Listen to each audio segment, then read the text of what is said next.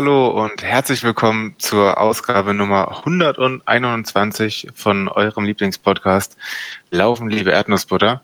Es ist mir ein fantastisches Vergnügen, heute mal wieder hier zu sitzen. Virtuell gegenüber sitzt mir der Düsseldorfer, der auf gar keinen Fall einen Kopfstoß verdient hat, und das ist der Daniel. Moin, moin. Ich, ich bin, äh, ich, ich bin, bin halbwegs angeschlagen äh, und äh, bin bereit, dir zu zeigen, wo dein Kopf mich überall getroffen hat. Oh je, wie ihr vielleicht schon raushört, waren wir gestern beim Fußball und haben uns äh, ja den der Augenschmaus-Partie Fortuna Düsseldorf gegen St. Pauli angeguckt. Aber ich hoffe, du bist fein damit, wenn wir das nicht in aller Breite analysieren. Ich hoffe, ihr seid auch äh, fein damit. Und ähm, wir kümmern uns heute um das, um was wir am besten können, vielleicht, keine Ahnung, den Laufsport und ähm, haben auf jeden Fall einige Events, Trainingsläufe und so weiter, ähm, die wir hier heute besprechen können. Bevor wir da so richtig tief einsteigen und euch äh, alle Rennberichte des Oktobers abliefern, äh, hast du noch Rückmeldungen von der letzten Folge? Genau, wir haben ja in der äh, letzten Folge auch über äh, die, das Aufkommen oder das, was da jetzt aufkommt, aber ähm, wir haben ja nach eurer Meinung gefragt, äh, wie ihr zu dem Thema der angesprochenen Gender Disclaimer steht. Äh, und die Meinung, die uns erreicht haben, haben das im Grunde genommen ähm, ähnlich gesehen, so wie wir, äh, was mich dann ehrlicherweise doch ein bisschen überrascht hat, dass da gar keine kritische Meinung kam zu dem, was, was, was ich hier kundgetan habe. Äh, aber freut mich natürlich sehr. Was mir nicht so bewusst war, was, was uns mehrfach zurückgespielt wurde, ist der Punkt, dass tatsächlich diese Disclaimer nicht immer oder tatsächlich oft gar nicht vom, äh, vom Autoren oder der Autorin gesetzt werden, sondern dass es häufig wohl auch Verlagsarbeit ist, ähm, was ich zum einen nicht wusste und zum anderen tatsächlich auch sehr, sehr schade finde. Ähm, sowohl von der Tatsache an sich als aber natürlich auch für den äh, Autor oder die Autorin, weil da dann am, am Ende, ich meine, da sieht halt niemand, das ist das Buch vom XYZ Springer Verlag, keine Ahnung, sondern man sieht, wobei bei Springer ist ein schlechtes Beispiel, da sieht man schon, oh, das ist ein Buch vom Springer Verlag, da nehme ich besser Abstand. Ähm, aber ja, in der Regel sieht man ja nicht den, den Verlag als Herausgeber, sondern man sieht ja in der Regel ähm, die Autorin oder den Autoren. Und ähm, ja, das ist halt eine sehr ungünstige Konstellation. Ja, so ist es. Okay, springen wir ins Sportliche? Spring, springen, wir, springen wir ins Sportliche. Ähm, In den Taunus? Wie, wie der Springer Verlag. äh, wobei, du merkst, wir sind, wir haben, wir nehmen mal wieder zu der ungewohnten Zeit auf. Diesmal ist es Sonntagabend. Äh, wir haben beide gestern einen langen Fußballtag und einen langen Bahnreisetag. Und man merkt so, wenn wir richtig gut sind, am Ende dieses Podcasts kriegen wir sogar noch eine Überleitung hin. Aber ihr dürft gespannt sein, äh, ob wir es heute noch schaffen. Also ab auf, ab auf die sportliche Ausfahrt Richtung Taunus.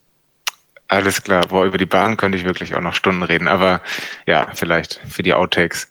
Ähm, genau, wir waren, äh, ja, mittlerweile ist es auch schon wieder ein knappen Monat her, aber es, ist, war so schön, dass es auf jeden Fall thematisiert werden sollte, waren wir zusammen im Taunus und ehrlich gesagt war das ja mein allererstes Mal, dass ich im Taunus laufen war. Wir haben, äh, wir waren zweimal, einmal spazieren im Taunus, da ist so diese schöne Folge entstanden, mhm. schon ein paar Folgen her. Ich glaube, das war dann sogar das einzige Mal, dass ich da ähm, spazieren war. Und ähm, doch, ich gucke immer relativ oft äh, neidisch oder zumindest ähm, sehr fröhlich äh, auf deine Taunusrunden und ähm, wie viele Höhenmeter du da doch in einem Lauf so unterbringst und ähm, habe mich daher umso mehr gefreut, dass wir es geschafft haben, da zusammen äh, laufen zu gehen und war auch sehr dankbar dafür, dass du mir eine sehr schöne Runde gezeigt hast. Wir hatten ein Kaiserwetterchen auf jeden Fall. Mhm. Und haben die 1000 Höhenmeter geknackt. Da würde ich auch sagen, das habe ich in meinem Leben in einem Lauf, ja, das kann ich auf jeden Fall an einer Hand abzählen, wie oft das bei mir schon funktioniert hat. Ähm, ja, und ich habe mir vor allem mitgenommen, dass die, also wie unterschiedlich doch so Anstiege sein können. Also ich laufe ja schon viel hier hügelig und das macht mir auch großen Spaß, aber im Taunus ist es doch eine ganz andere Nummer, viel langgezogenere Anstiege und ähm, ja, sehr viele große Steine auf den Wegen, so dass man doch immer wieder, also dass es technische Wege sind, dass man an einigen Stellen wirklich nur gehen kann. Ähm, ja, aber auf jeden Fall nochmal was ganz anderes in der Röntgenlaufvorbereitung. Ein Lauf, der auf jeden Fall da die Vor für die Vorbereitung ziemlich gut geholfen hat. Mhm. Also mir hat's wirklich großen, großen Spaß gemacht, dir da so mein äh, nahezu heimisches Laufrevier zu zeigen. Äh, es ist ja so ein bisschen so, ich weiß nicht, wie es dir da geht. Ich glaube, ich habe das auch während des Laufs mal durchblicken lassen. Wenn man jemanden seine Lieblingsstrecken zeigt, dann ist es für mich ja so ein bisschen so ein bisschen wie wenn man eben einem Freund oder einer Freundin so seinen, seinen Lieblingsfilm zeigt. Das heißt, man ist weniger damit beschäftigt, selber diesen Film zu schauen oder meinetwegen den Song oder was auch immer man da gerade irgendwie versucht, jemanden äh, weiterzureichen und schmackhaft zu machen, sondern in meinem Fall war es wirklich, ähm, in, in meinem Fall war es wirklich viel mehr dieses, ja, wie, wie, wie gefällt wie gefällt dir? Ich glaube, ich habe dich auch unverhältnismäßig oft gefragt, wie dir gerade die Laufstrecke gefällt und so und immer sehr betont, was wir gerade machen und wie, wie cool ich die Trails ist. finde, aber äh, was für was für geile Trails noch äh, noch auf uns warten. Ja, auf jeden Fall. Und also du kennst dich auch wirklich äh, fantastisch gut aus. Ich habe mich sehr gut ähm, geführt gefühlt. ja. Ja. Aber wir waren, wir waren zu, zu, zur Strecke, wir sind, wir haben alles einmal mitgenommen. Wir sind, also was heißt alles, aber wir sind, wir sind einmal auf, ähm, auf den Feldberg, natürlich, äh, Östererhebung Hessens, da muss man einmal rauf. Wir waren auf dem fulminanten Altkönig und am Ende sind wir nochmal kurz die Weiße Mauer hochgestolpert, so dass wir trotzdem äh, auf äh, drei Stunden Laufzeit und gute 27, fast 28 Kilometer kamen. Äh, was für mich ehrlicherweise, was ich gar nicht so hab kommen sehen, weil ich äh, nicht allzu lange Zeit vorher auch noch krank war und ich glaube, du, du warst auch nicht so so hundertprozentig fit wieder. Mhm. Ähm, von daher war das, glaube ich, für uns beide ein sack anstrengender, aber sack schöner Tag.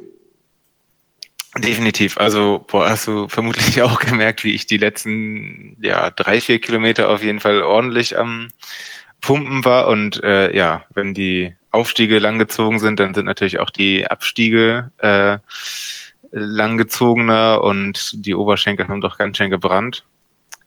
Aber ähm, du hast uns dann am Ziel mit einer eiskalten Mate, okay, eiskalt war sie nicht, aber mit einer Mate begrüßt. und das war, ähm, ja, war ein schönes Ende. Und dann haben wir noch ein Konzert angeguckt. Das war Stimmt, dann ebenso schön. Nach, nach, Entschuldigung, nachdem wir äh, morgens beziehungsweise mittags durch den Taunus geballert sind, äh, mal, mal, mal, geballert, mal gewandert, mal gewankt, äh, fand die Mischung aber auch wirklich sehr, sehr schön. Äh, haben wir uns mittags noch eine schöne vegane Salami-Pizza reingezwiebelt und sind dann zum wunderbaren A zum J-Konzert äh, gefahren hier in Frankfurt und dieses Mal, ich, ich muss, ich bin ja wahnsinnig stolz auf mich. Das letzte Mal, als wir zusammen in Frankfurt Sport getrieben haben und äh, wir zum A zum J-Konzert gegangen sind, habe ich mich vorher im Vorfeld dermaßen abgeschossen, und man muss sagen, mit abgeschossen meine ich vollgefressen, dass ich äh, während des A zum J-Konzertes nahezu ohnmächtig wurde, weil mein ganzes Blut in, in der Verdauungsregion konzentriert war. Und umso schöner war es, dieses Konzert mal mitzuerleben bei vollem Bewusstsein, weil A zum J, äh, unsere Fanboy-Momente, denke ich, sind hier in diesem Podcast schon häufig durchgeklungen, ist einfach auch ein sehr, sehr guter Musiker und auch einfach ein sehr, sehr guter Live-Künstler. Und äh, ja, die, die Fans, die im Schnitt wahrscheinlich alle zehn Jahre jünger waren als wir, haben auch ein bisschen mehr Energie gehabt als wir. Und das war aber auch sehr schön zu beobachten. Smash. Smash. ja, nee, das war cringe, cringe und schön. Äh, starkes Konzert, starker Künstler. Und ähm, ja, es hilft doch öfters, kein Weg-UFO zu essen. Wollte ich auch viele Jahre nicht wahr, wahrhaben, aber ja. Manchmal glaube ich ja, dass äh, dass wenn das Veggie-Haus pleite geht, dann geht das, liegt das irgendwann an uns. Ich glaube, ich habe da schon seit zwei Jahren kein Weg-UFO mehr bestellt. Und manchmal komme ich so, manchmal, bin ich so nach einem Long Run, sitze ich hier zu Hause und dann überkommen mich so ganz, ganz düstere Gedanken, wo ich mir denke, Weg-UFO mit allem groß. Und dann erinnere ich mich aber, wie es mir schon nach einem mittleren Weg-UFO ging. Und, und, und naja, wie mir der kalte Schweiß den Rücken runterlief und ich schon kurz davor war, irgendwie mich, mich einzuweisen aufgrund von Bluthochdruck, Herzverfettung und akutem Schwindel. Und dann denke ich, nee, so ein Weg-UFO pro Jahrzehnt ist vollkommen ausreichend. Ist vielleicht eher was für die Saisonpause. Also Weil man danach aber auch einfach eine sehr lange Saisonpause braucht. Saisonpause braucht, exakt. Ja, aber wir haben auch auf jeden Fall schon äh, einige Leute für den Laden dort geworben. Von daher denke ich, eigentlich sollte es auch wiederum nicht an uns liegen. Ja, warum? Also wir, wir haben, wir sind ja hier äh, so im kapitalistischen äh, Sinne ja schon sehr weit fortgeschritten in unserem LLE-Kosmos. Ja. Ähm, ja. Ähm, ich frage mich. Kommt da noch was? Ja, nein, ich, ich, ich fürchte nicht nichts inhaltlich Relevantes, aber ich denke mich, ich denke mir, ich denke mich, ich denke mir, äh, diese Kooperation mit dem Veggie Haus Frankfurt, dass die nie intensiviert wurde, dass wir nie irgendwie LLE-Rabattcodes für unsere Followies, für unsere HörerInnen bekommen haben. Das, also ich muss sagen, auf dieser Ebene haben wir nicht nur naja, Kreislauf- und verdauungstechnisch, sondern auch irgendwie so marketingtechnisch voll versagt. Ja, ich fürchte, wir müssten uns noch mehr um so Kooperationen bemühen. Wir hätten da einige, einige Optionen. Ich würde auch sagen, A zum J könnte man einen Song für uns produzieren. Aber da wir die Leute auch nicht anschreiben, vielleicht liegt es auch an uns, vielleicht sollten wir ein bisschen turbokapitalistischer werden. Vielleicht ist das unser Vorsatz fürs nächste Jahr. Schreibt uns in die Kommis, welche Kooperation euch am wichtigsten wäre. Ich Kam's? kümmere mich um mehr Turbo, äh, da habe ich auf jeden Fall noch Baustellen. Du kümmerst dich um mehr Kapitalismus. und zusammen äh, bringen wir diesen Podcast wieder auf Spur. Jawohl. So geht's. Ach ja. Ähm, okay, raus aus dem Taunus. Zurückgesprungen nach Hamburg. Bist du bereit? Ich, ich, ich würde gerade noch einmal kurz zurück ja, in den gerne. Taunus rufen. Gab es einen einen Streckenabschnitt, wo du sagst, der hat dir besonders gut gefallen oder irgendwas, was dich besonders gefordert hat äh, bei diesem Lauf im Taunus? Oder sagst du, du warst eh äh, dermaßen gefordert und im Überlebensmodus, äh, dass eigentlich alles an dir vorbeiging? Ähm, boah, es gab viele verschiedene Sachen. Mal gucken, ob ich die alle hinkriege. Ähm, geil fand ich, als wir runtergelaufen sind und den Feldberg in sehr weiter Entfernung äh, weit oben sehen konnten. Da mhm. wollte ich nämlich erst nicht glauben, dass der das ist, sondern dass das irgendwo in München ist. Das sah schon sehr weit weg aus. Ähm, andererseits war ich auch angemessen kaputt. Dann einer, den du, glaube ich, auch als eine Art Lieblingstrail bezeichnet hast, direkt als wir vom Feldberg runtergelaufen sind, ganz oben. Mhm. Ähm, der war schön. Genau, da, da, ähm, da waren auch von dir als saftige Trails ähm, benannte Ah, die saftigen Trails, die wir schon mal äh, in einer alten LLE-Folge umgekehrt gewandert sind. Die genau. sind wirklich, dieser, dieser Trail ist wahnsinnig kurz, aber ich finde wahnsinnig schön. Ja. Weil das sind genau diese Trails, die so, sich so ein bisschen flowig gestalten. Äh, Grüße gehen raus nach Belgien. Ähm, wo man einfach mal, wo man einfach mal so entspannt drüber fliegen kann. Das ist wirklich ein Traum. Ja, wo man überhaupt nicht gut drüber fliegen konnte, was mich ein bisschen erschrocken hat, war die Weiße Mauer heißt sie, ne? ja. Die war doch, äh, da waren wir ja schon äh, einmal überall oben, wo man oben sein musste und sind nochmal wieder hoch. Ähm, das war erschreckend wenig laufbar. Zumindest für mich. Ähm, dennoch sehr schön. Ähm, ja, es hatte alles, alles sehr seinen Reiz. Ja, da habe ich ein, zumindest ein wunderschönes äh, Reel von dir gemacht, ja. wie, wie die Instagram-Marketing-Experten sagen würden. Ähm, hat mir sehr gut gefallen. Ich würde, lieber Niklas, ich würde einfach mal deinen oder meinen Lauf auf unserer äh, Folgenzusammenfassung hier in den äh, sogenannten Show Notes. Nehmen wir beide. Feld, ne, nehmen wir beide, hauen wir beide rein. Könnt, könnt ihr, beide, was euch besser gefällt. Ja, äh, lasst mal ein paar Kommis da. Und darauf wollte ich eigentlich hinaus. Ihr könnt euch natürlich beide GPX-Tracks dann bei Strava extrahieren und einfach mal die jetzt berühmte LLE Taunus Runde nachlaufen. Knapp 28 Kilometer voller Spaß. Vielleicht lege ich noch ein Segment an. Vielleicht liegt auf dem Parkplatz noch eine Mate bereit. Das kann durchaus sein. Also der Mate-Konsum an diesem Tag war auf jeden Fall enorm hoch. Stichwort Kooperation. Mio Mio gibt Cash. Ja. Könnte auch der Songtitel, könnte auch der Songtitel von der A zum J Kollaboration sein. Äh, oder Ko Kollaboration wie mit einem äh, Coca-Cola-Hersteller. Ich weiß es nicht. Niklas, hol mich hier raus. Alles klar, ich bringe dich nach Hamburg oder zumindest mich nach Hamburg. Ähm, und zwar ähm, war ich vor dem Taunuslauf ähm, gar nicht unbedingt äh, krank oder ähnliches, sondern einfach nur sehr kaputt. Und zwar, weil ich ähm, eine Woche davor, acht Tage vor unserem, nee, genau eine Woche, sieben Tage vor unserem Taunus-Spaß einen langen Lauf gelaufen bin, weiterhin in der Röntgenlaufvorbereitung, der dann doch ein bisschen eskaliert ist. Und zwar hatte ich mir eigentlich, was waren das so, 30 bis 35 Kilometer vorgenommen, genau. Und ähm, ich war in Hamburg übers Wochenende. Und ach, am Abend davor habe ich schon zu Franzi gesagt, du, ich fühle mich hier richtig gut. Wir haben wirklich fantastisch zu Abend gespeist, dass ich wusste, das ist die perfekte Basis für einen langen Lauf. Es war. Wo habt ihr gespeist? Äh, Namen vergessen, Name kommt in die Show Notes, schreibe ich mir gerade auf. Äh, ein fantastischer, äh, eine Pizzeria ähm, in Altona ähm, kannte ich auch vorher nicht, hat, glaube ich, Happy Cow uns empfohlen.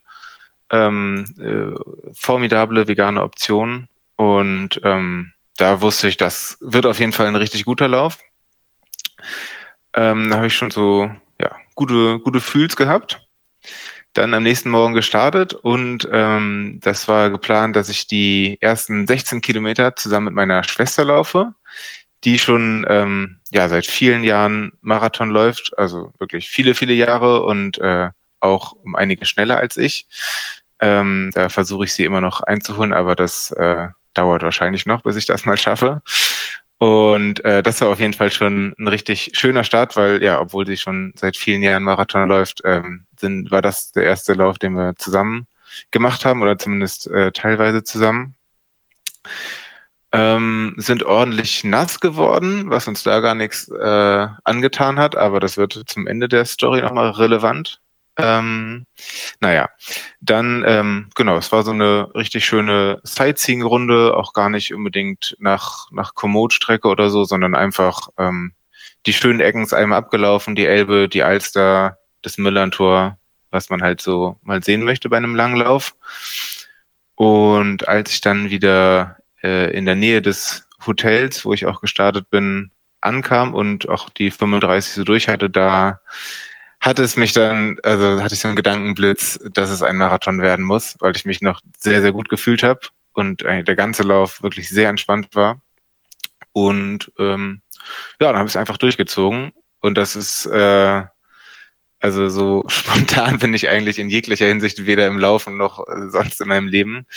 Ähm, aber es hat sich sehr, sehr gut angefühlt, äh, das mal zu durchbrechen, äh, irgendwie alles sehr genau durchzuplanen und auch beim Laufen irgendwie so starr auf irgendwelche Zahlen und Pläne zu gucken, ähm, sondern einfach mal durchzuziehen. Und ja, ich bin einfach die, die Hauptstraße, an der ich gelaufen bin, doch mal dann ja, drei, vier Kilometer geradeaus und dann umgedreht. War nicht die schönste Strecke jetzt für das Ende von einem Marathon, aber äh, ja, war eine Gegend, in der ich mich nicht so optimal auskannte und keine Kapazitäten hatte noch für entweder mich zu verlaufen oder ähm, ja, da irgendwie groß, groß eine Strecke zu planen. Ja, dass es äh, zwischendurch so nass war, kam dann böse auf mich zurück, weil ich mir mal wieder HörerInnen dieses Podcasts kennen, es mir einen Wolf gelaufen bin und zwar doch, ich würde schon sagen, den bösesten in meiner Läuferhistorie.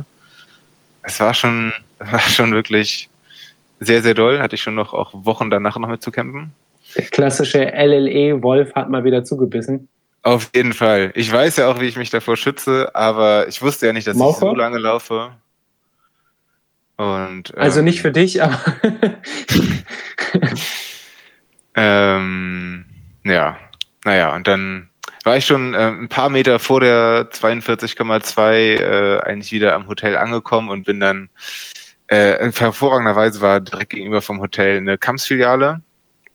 Schön Franzbrötchen, das war, das war durchaus das Ziel, egal wie weit ich laufe. Und dann ähm, ja, bin ich, glaube ich, noch so drei, vier Mal vor dem Kamps auf und ab gelaufen, um den Marathon voll zu machen. Der ähm, nette Verkäufer hat sich wahrscheinlich auch einige komische Sachen gedacht, aber gut. Ähm, aber wie schön ist es, wenn die, äh, wenn der Finish-Bereich quasi direkt in die Bäckerei reinführt. kann sich, der kann sich der ein oder andere Stadtmarathon mal was abgucken. Also ich meine, Festhalle in Frankfurt kann ja wirklich jeder. Aber so ein Kamps. Manche würden ja auch die örtliche Kamps-Filiale ähm, liebevoll als Festhalle bezeichnen. Definitiv. Definitiv. Ja. Ja, ja, ich denke die ganze Zeit über diese Kooperation nach. Aber ähm, genau. Und dann, äh, nee, das war richtig schön. Und äh, also bis auf diesen Wolf, ähm, der mich noch ein paar Tage, Wochen beschäftigt hat, ähm, war das wirklich tipptopp, ähm, lief einwandfrei. Ich habe keine Beschwerden, Verletzungen, was auch immer davon getragen. Also schon schwere Beine, aber ich bin das natürlich auch in einem entspannten Dauerlauftempo gelaufen und ähm, ja, daher auch ein Gefühl, was ich gar nicht kannte, weil sonst nach einem Marathon, ähm, also bin ich ja immer mehr oder weniger all out gelaufen und so war der Muskelkater dann doch auch recht schnell weg und ich konnte wieder halbwegs ins Training einsteigen und dann ja auch am Wochenende danach mit dir den Taunus unsicher machen. Ähm, von, de, von daher kann ich sagen, Trainingsmarathon, tipptopp Sache, kann man gerne öfter machen. Ich sag dir, diese, dieses spontan mal aus einem Long Run einen Marathon machen. Also A bin ich generell für viel mehr Blitzideen in diesem Podcast. Die meisten, ich glaube, ich glaube, das Problem ist, die meisten Blitzideen, die wir bisher hatten, da sollte man vorher ärztlichen Berat ersuchen. Ich erinnere mich an Tempotrainings aus der LLA Origin Gründerzeit irgendwie kurz nach Geburtstagsfeiern im Januar, wo wir irgendwie uh. auf Restsprint noch Tempotraining an der Siegarena gemacht uh, haben. Ja, ja. Ich, ja, da, da kommen Erinnerungen hoch Die oder leider ist noch eben online. nicht. noch ist sie online. Ähm, und ich erinnere mich aber auch an Bergsprints, 100 Meter Laufwettkämpfe nach 10 Kilometer All-Out-Läufen, Oh, einfach ja. weil es geht und weil das Weg-UFO noch nicht gelandet ist. Und jetzt eben, und das, das ist ja eigentlich das Schöne, jetzt eben mal so einen spontanen Marathon, einfach weil es geht und weil eine Kampfsfiliale in der Nähe ist. Niklas, ich sag dir, das sind die ersten Schritte zum Ultramarathonläufer. Ja, den Gedanken hatte ich auch, durchaus. Echt? Ja, Das begeistert mich wirklich. Also aber ich vollkommen glaube, aufrichtig. ich glaube, Ultra würde dann auch sowas Spontanes werden. Also, ich meine, nächste Woche ist ja der Basu, habe ich auch schon mal drüber nachgedacht, aber das äh, habe ich schon verworfen, das passiert auf keinen Fall. Aber Da ich müsstest du ja nur eine Stunde äh, früher starten. ja, das ist zu früh. Niklas, wenn du einen spontanen Ultra draus machst, dann verspreche ich dir, Ja. dass ich dir an mindestens drei Orten Franzbrötchen verstecke. Äh, auf der Strecke? Oder äh, Ja, also auf der Autobahn nicht. Okay. Ja gut, dann ähm, ja, dann hören wir uns bei der Baso-Folge. Es gibt ja noch genügend, äh, genügend Wettkämpfe im nächsten Jahr, würde ich sagen. Wer weiß. Das, äh, das, Niklas, das kann ich nur einfach absolut äh, so wie es mir beliebt, also mir, mir fehlen die Worte, ich kann das einfach nur absolut so, wie es mir beliebt, interpretieren. Ich bin hellauf begeistert und ähm, suche schon mal ein paar, su- su- suche schon mal ein paar Strecken für dich raus, Mhm. äh, die du, die du spontan mit einem Urlaub in Hamburg und einer Kampfsfiliale verbinden kannst. Ey, Kampfsfilialen gibt's wirklich, ähm, außer in Siegen, leider wirklich überall in Deutschland. ähm, von daher, ja, ähm, slide gerne mal in mein Komoot. Ich, ich, ich, ich, ich werde dir ein paar Brotkrumen äh, auf, auf, in deinem, äh, in deinem Komoot-Profil hinterlassen und dann kannst du mal gucken, was du mit ein bisschen Zimt, Zucker und äh, viel Euphorie anstellen kannst. Herrlich. Ein äh, sogenanntes Anstellgut. Hat das Sinn ergeben? Ich fürchte nicht. Lieber Niklas, nein, ich fand das, also ich fand das total schön zu sehen. Ich wusste im Vorfeld, dass du ja diesen, diesen Trainingslauf machen willst mit deiner Schwester.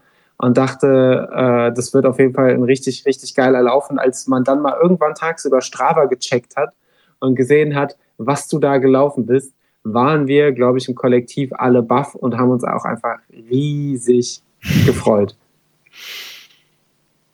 Das freut mich wiederum. War das nicht sogar der Tag, an, äh, an dem der äh, dubiose Berlin-Marathon stattgefunden hat? Der äh, König der Überleitung ist wieder da. Ich glaube, es war ein Tag vorher, aber ansonsten hast du recht. Nee, äh, es war eine Woche vorher, der Berlin-Marathon. Ja, das äh, war, war, war, war quasi das Auslaufen. Also das ist, liegt ja noch vollkommen im Toleranzbereich. Der König der, äh, der Überleitung ist mal kurz ähm, gestolpert und hat sich das Wadenbein geprellt. Macht aber überhaupt nichts, äh, weil, äh, naja, Weiß ich auch nicht. ich wollte nämlich gerade die Abbiegung nehmen Richtung Berlin-Marathon. Wir wollen da gar nicht großartig über die Ergebnisse und Weltrekorde oder weiß der Geier was sprechen. Äh, lieber Niklas, ich wollte mich mal erkundigen, wie steht denn deine allgemeine Motivation, irgendwann mal den Berlin-Marathon zu laufen? Mhm, mh. ähm, also grundsätzlich an sich schon.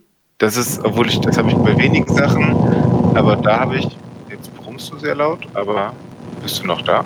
Ich bin noch da. Ich hoffe, ich, hoffe, ich habe mich ausgebrummt. okay, ja, jetzt hast du dich ausgebrummt. Ach, ja, ich würde sagen, das lassen wir das drin. Ist wie nach dem dritten Topf Chili. Jeder darf einmal brummeln hier im Podcast. Ja, wir sind der insektenfreundlichste Podcast in der Laufhemisphäre. Perfekt. Nee, ähm, Berlin-Marathon, ja, ähm, habe ich sonst eigentlich relativ selten, dass ich da so, so eine Bucketliste habe, dass ich das einmal gemacht haben möchte. Berlin doch, würde ich schon sagen. Ähm, unter anderem, weil es halt so eine, weil es halt wahrscheinlich die beste, schnellste, flachste, flachste vielleicht nicht, aber schnellste Marathonstrecke der Welt ist. Äh, korrigiert mich da gerne. Ähm, deswegen insbesondere, wenn ich mal das Gefühl haben sollte, ich wäre perfekt in Form und weiß ich nicht, kann man drei Stunden Marke oder was auch immer für eine Marke dann ähm, brechen. Dafür dafür schon sehr gerne, aber es gibt auch äh, einige Sachen, die mich da stören. Äh, angefangen von dem hohen Preis natürlich, von der großen Menschenmenge. Also reicht mir da in Hamburg und Frankfurt eigentlich schon, also sowohl bei Drumherum als auch ähm, auf der Strecke. Also ich weiß noch, als ich ja 2019 in Frankfurt versucht habe, die die drei Stunden Marke zu laufen, wie voll das einfach um mich herum war. Ähm, das macht es dann wiederum gar nicht mal so schnell. Ähm, außer man gewinnt, aber das ist ein anderes Thema. Und ähm, ja, ich glaube, das sind so meine sogenannten zwei Cent dazu. Wie sieht es bei dir aus? Ja, den für mich relevantesten Punkt hast du äh, schon relativ zu Beginn angesprochen. Äh, und zwar die Anmeldegebühr, die in Berlin ja wirklich schon traditionell sehr, sehr hoch ist. Und es, es, es war so wie immer, wenn, wenn so ein äh, Rennen stattfindet, in dem Fall, der Berlin-Marathon. Und ich lasse mich da doch wirklich sehr, sehr schnell von der allgemeinen Euphorie anstecken und denke, ey, da, da hätte ich Bock drauf. Berlin, schnelle Strecke. Berlin ist ja sowieso, wenn man das mit so einem Städteurlaub verbindet und sich einfach mal, wenn du danach nach so einem Marathon noch eine Woche oder zwei, drei Tage da bist und dich äh, vegan komplett abschießen kannst, äh, einmal des Försters überfallen und richtig geil, äh, richtig geil, äh, gut bürgerlich essen. Ähm, hätte ich Bock drauf. Dann ist mir aber Folgendes passiert, lieber Niklas. Ich habe die Anmeldegebühr für 2023 gesehen und die beträgt 163 Euro, zumindest zu dem Zeitpunkt, als ich reingeschaut habe.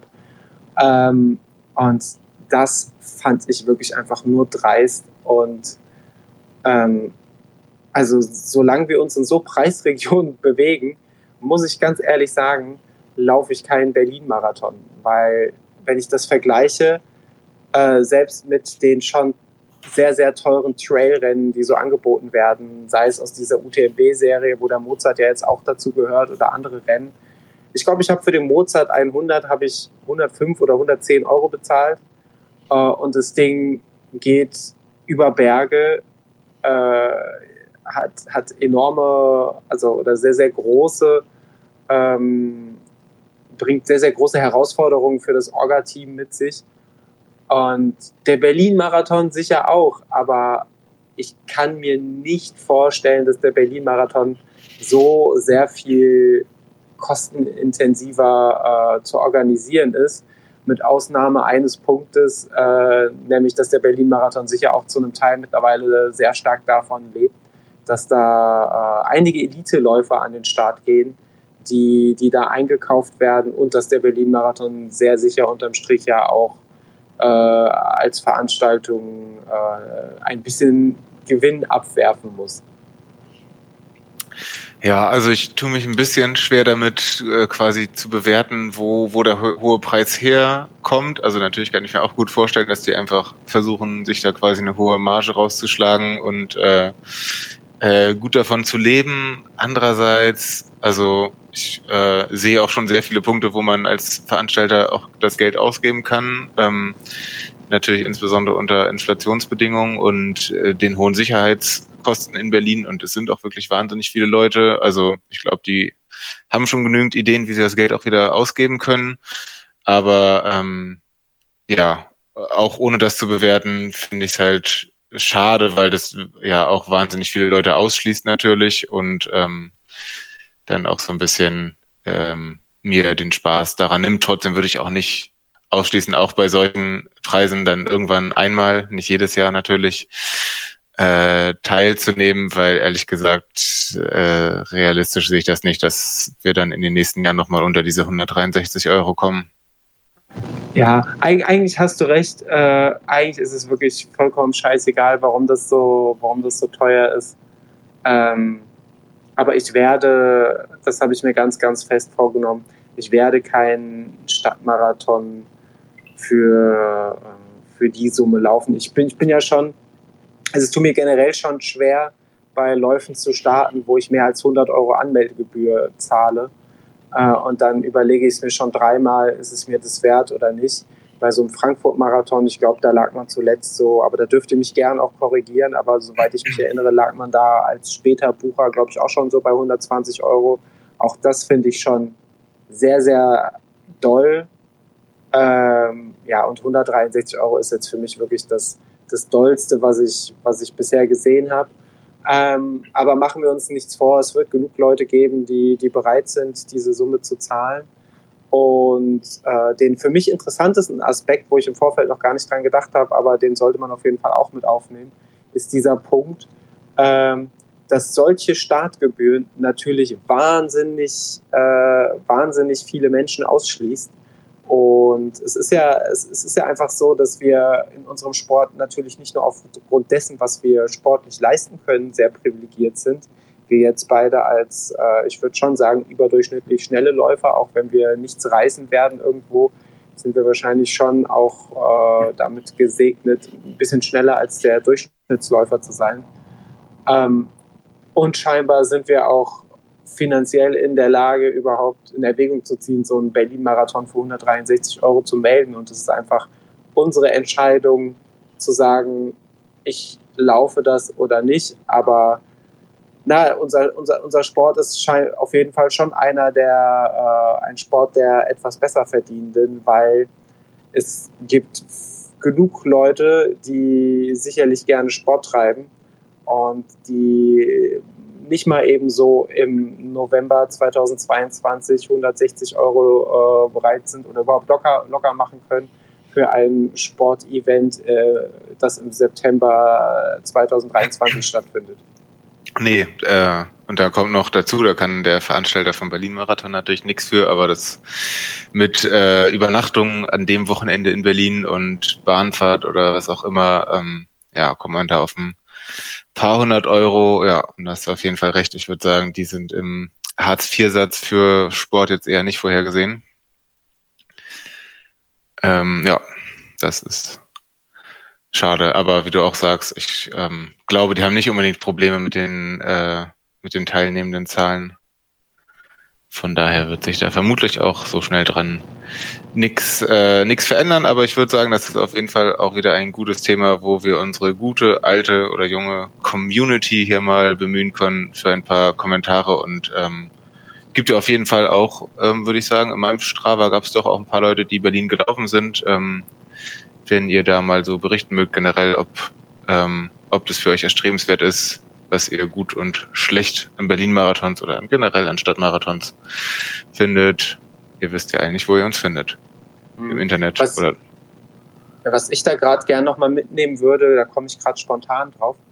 Ähm, mich würde mal interessieren, ob ihr in eurer Laufcrew oder in eurem Laufverein durchaus äh, Menschen habt, die sich vielleicht sportlich nicht leisten können, an diesen ganz großen Events teilzunehmen ähm, sei es äh, Marathons, Trailwettkämpfe, äh, Duathlons oder vielleicht sogar kostenintensive Triathlons. Meinst ähm, du sportlich oder finanziell?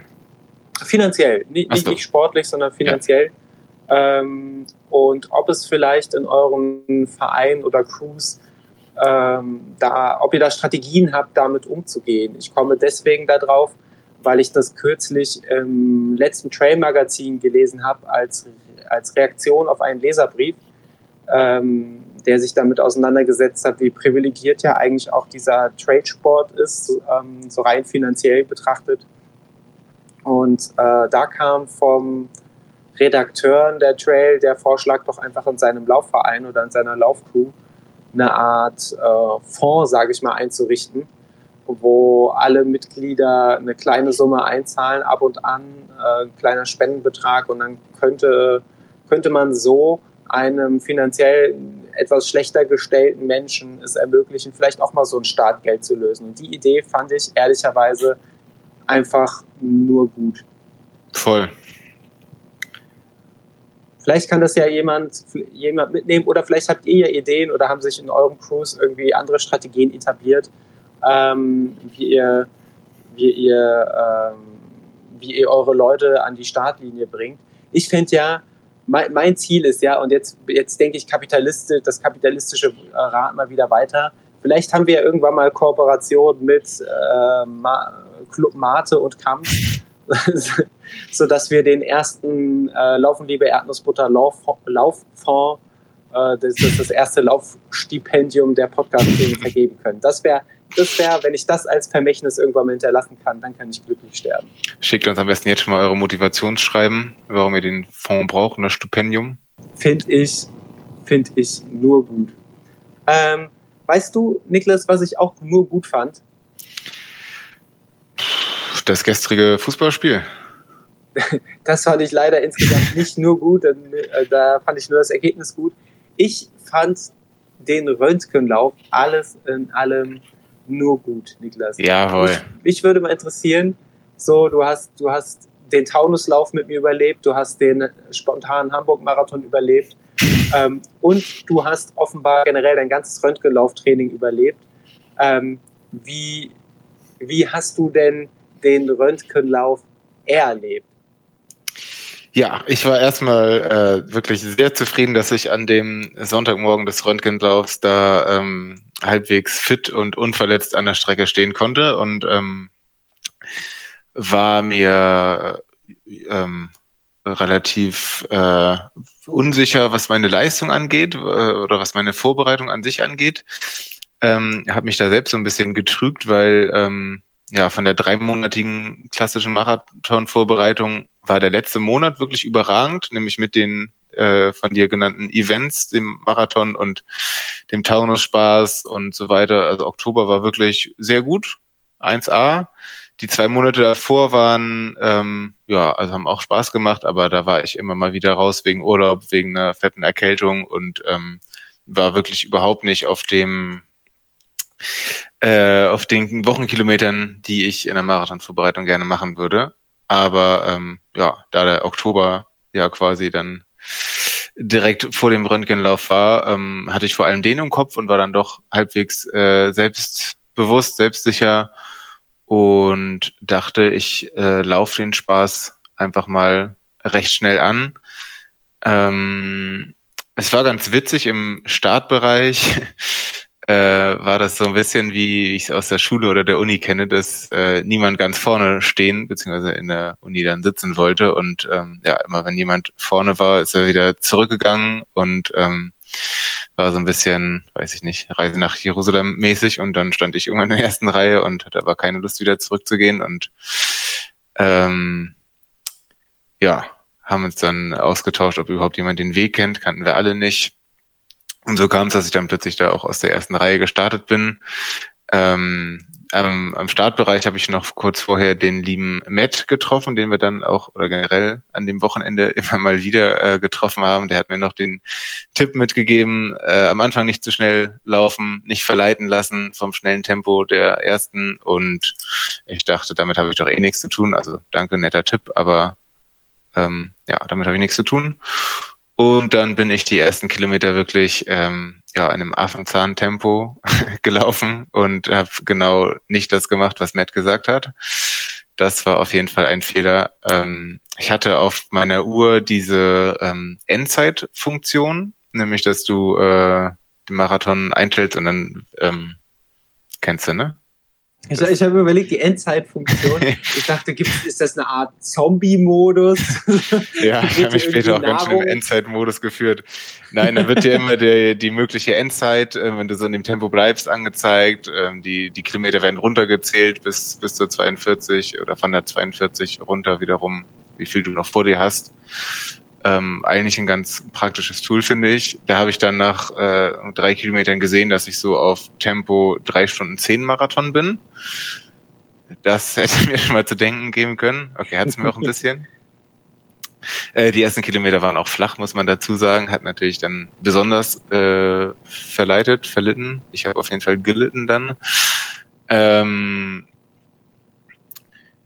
ja, ähm, ich habe das Tempo also dann nicht mehr ganz so schnell, weil es dann ab Kilometer vier oder so hügelig wurde, ähm, äh, versucht beizubehalten und ja, bin insbesondere den ersten Halbmarathon ziemlich zügig gelaufen. Ähm, habe insgesamt sogar bis Kilometer 30, damit hatte ich überhaupt nicht gerechnet, ähm, den vierten Platz äh, innegehalten, ohne vor oder hinter mir äh, Leute zu sehen. Also generell ähm, waren beim Marathon nur 90 Leute am Start ungefähr. Äh, also war ich schon auch auf der, auf der Strecke insgesamt relativ viel alleine. Was aber auch okay war, mussten mich nicht so viele Leute stöhnen hören, denn äh, das hat fairerweise schon ab dem Halbmarathon angefangen. Also ja, für diese doch kurze Vorbereitung habe ich und dann den schnellen Start, dafür habe ich ganz schön bezahlen müssen. Also ja, wenn man vom Mann mit dem Hammer sprechen möchte, der ja kam nach 21, 22 Kilometern. Und ähm, es ist ja schon schlecht, wenn der bei Kilometer 30 kommt. Und das war ein bisschen früh. Äh, der zweite Halbmarathon war auf jeden Fall anspruchsvoll. Ähm, es war auch ja relativ warm. 22 Grad hatten wir, glaube ich. Ähm, Fehler auf jeden Fall meinerseits kein äh, Laufrucksack mit Getränken, Wasser ähm, mitzunehmen. Es war zwar, also die Veranstaltung insgesamt von der Organisation fand ich wirklich äh, richtig gut. Und es gab alle fünf, sechs, sieben Kilometer Verpflegungsstellen.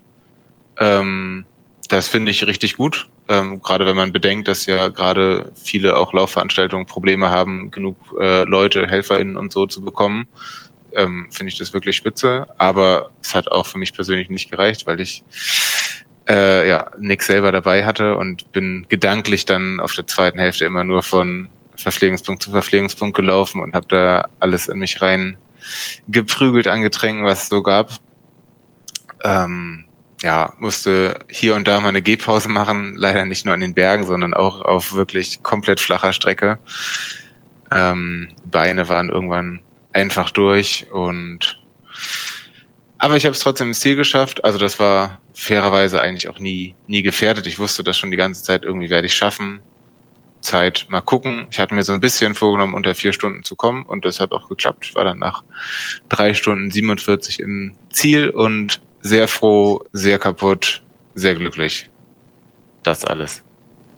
Das sind doch die, das ist die beste Kombination aus Attributen, die man nach so einem nach so einem Lauf haben kann. Ähm, wie kamst du, wie kamst du mit diesen Laufpausen am Ende klar? Weil ich weiß natürlich, dass du immer ein sehr, sehr ambitionierter Sportler bist, zum Beispiel auch was den Marathon angeht. Und bei so einem Landschaftslauf ist ja alles so ein bisschen, so ein bisschen entspannter und, und lockerer. Hat dich, hat dich das sehr geärgert, äh, hinten raus dann so ein bisschen gehen zu müssen oder konntest du das gut akzeptieren? Ähm, ich konnte halbwegs akzeptieren, beziehungsweise ich wusste einfach, dass es da äh, keine andere Option gibt. Ich glaube, ich kann das schon ganz gut einschätzen, ähm, genau, wann, wann ich mich quasi einfach äh, anstellen würde oder das einfach mache, weil ich nicht mehr so gut kann. Und da war wirklich an einigen Stellen klar, ich muss einfach rausnehmen, damit ich noch ins Ziel komme, weil das wollte ich halt echt auf keinen Fall gefährden. Ich habe dann irgendwann am Ende auch ausgerechnet, so wenn ich jetzt die letzten drei Kilometer nur noch äh, nur noch spaziere, dann ist es auch noch eine geile Zeit.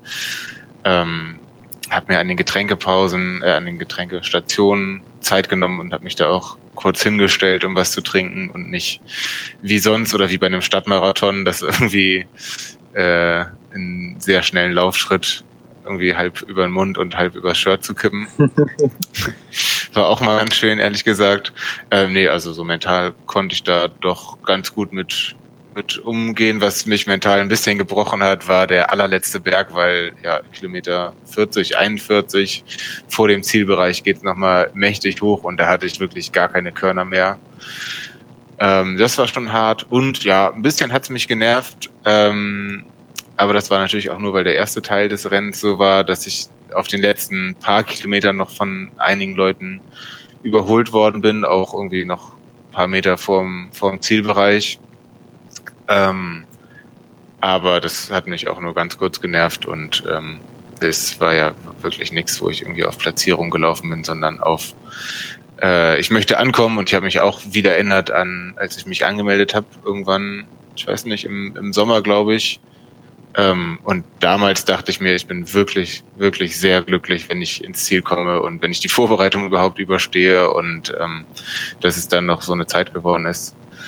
Ähm, da gibt es wirklich überhaupt gar keinen Grund zu meckern und das konnte ich mir aber, glaube ich, auch ganz gut verklickern. freut mich, äh, freut, freut, mich brutal. Ich musste, ich musste sehr lachen oder sehr, sehr äh, musst, musst vor allem sehr grinsen, als du diese Startblock-Situation äh, beschrieben hast, weil wir alle kennen das aus jedem lokalen Volkslauf. In äh, anderthalb Monaten, knapp zwei Monaten sind wieder Deutschlands Silvesterläufe, mhm. wahrscheinlich wieder unter Bestbesetzung. Ähm, und da wird dann beim 10 Kilometer Dorflauf wird schon auch mal mit Ellenbogen um die beste Position äh, an der Startlinie gekämpft. Ähm, und da ist es halt einfach so, nimm, nimm du ihn, ich habe ihn sicher, wird halt irgendjemand mal nach vorne in die erste Reihe durchgeschoben und Einer dann schaut wird nochmal über die Bande geboxt. Bitte? Einer wird nochmal über die Bande geboxt. Da wird einmal nochmal über die Bande geboxt. Äh, einer muss unten am, am Kuder nach den Krabben sehen. Da, da wird einfach, da, also das, das ist schon auch einfach eine andere Welt. Das, äh, aber ich finde, genau das ist so schön. Voll haben wir dann quasi jetzt mit diesem Landschaftslauf äh, eine Art Trail-Wettkämpfer aus, aus, aus dir gemacht oder bist du, bist du noch skeptisch? Auf jeden Fall schon über das ganze Jahr. Also ähm, da gab es ja schon die ein oder andere Sache mit Franzi, der Lauf in, in Wals in den Niederlanden am Anfang des Jahres. Mhm. 26 Kilometer Trail, äh, unser großartiges Belgien-Wochenende, unter anderem hier in Siegen auch noch ein Trail-Wettkampf mitgemacht. Ähm, nee, da würde ich sagen, äh, ich bin ein Trailläufer. Auf jeden Fall.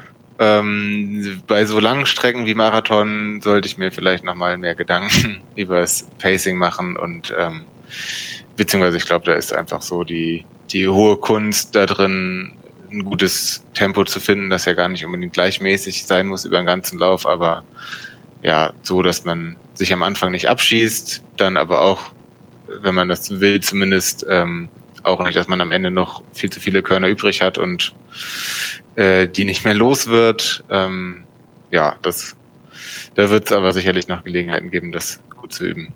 Hm. Ich, ich, ich würde fast die These aufstellen, bei den meisten Trailrennen äh, wird es diese Situation, so geht es mir zumindest ganz persönlich, äh, aber wird es diese Situation selten geben, dass man am Ende noch zu, zu viele Körner übrig hat und denkt so, ah, hätte ich mehr, mehr Gas gegeben, weil wenn man gut drauf ist und man merkt, man hat noch drei, vier Kilometer zum Ziel, irgendein Berg, irgendein Hügel kommt immer noch. Und wenn du die, die, wenn du das zweimal mit Tempo anläufst, ich glaube, das fühlt sich dann schon auch ziemlich äh, nach alles geben an, wenn man dann wieder ins Ziel wankt. Mhm.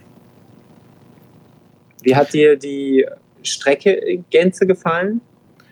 Die war wirklich, wirklich äh, sehr, sehr schön. Ähm, ja, schön, schöne Ausblicke zwischendurch mal unter der, was war das, höchste Eisenbahnbrücke Europas oder sowas? Oder Deutschlands? Das, das kann sein, ja. Da sind wir drunter durchgelaufen bei Solingen, meine ich. Ähm, nee, wirklich äh, sehr, sehr schön. Und ähm, ein Teil, beziehungsweise äh, du bist den kompletten Teil meiner Strecke ja auch abgelaufen. Richtig, wir das haben ist, genau das gleiche gesehen. Das ist, voll, das ist vollkommen äh, korrekt. Ähm, wir, wir haben auch, ich, also, folgendes würde, ich, würde mich mal interessieren. Es gab da ja am Ende einen, oder bei dir genau bei der Hälfte deines Marathons, sprich nach dem ersten Halbmarathon, gab es da ja so einen äh, großen Verpflegungspunkt, der für die Staffeln auch Wechselpunkt war, mitten in einem äh, Schwimmbad im Wald. Ja. Ähm, wie, wie, war, wie war dein Eindruck von, von diesem Schwimmbad? Ich will, ich, will, ich will mal meinen Eindruck kurz vorweg schildern. Ja. Für mich sah es so aus, als hätte jemand meine Uhr schon auf Endzeitstimmung gestellt. Das komplette Freibad sah so für dich aus? ja, aber mit, mitsamt der 100 Kilometer Läufer, äh, auf die ich da aufgelaufen bin, war das wirklich auch schon so äh, eine sehr postapokalyptische Wahrnehmung. Okay, ja, ich äh, muss sagen, dieses Freibad war wirklich, äh, glaube ich, der Ort an der Strecke, über den ich mich dann am meisten geärgert habe. Und da kann aber das Freibad gar nichts für.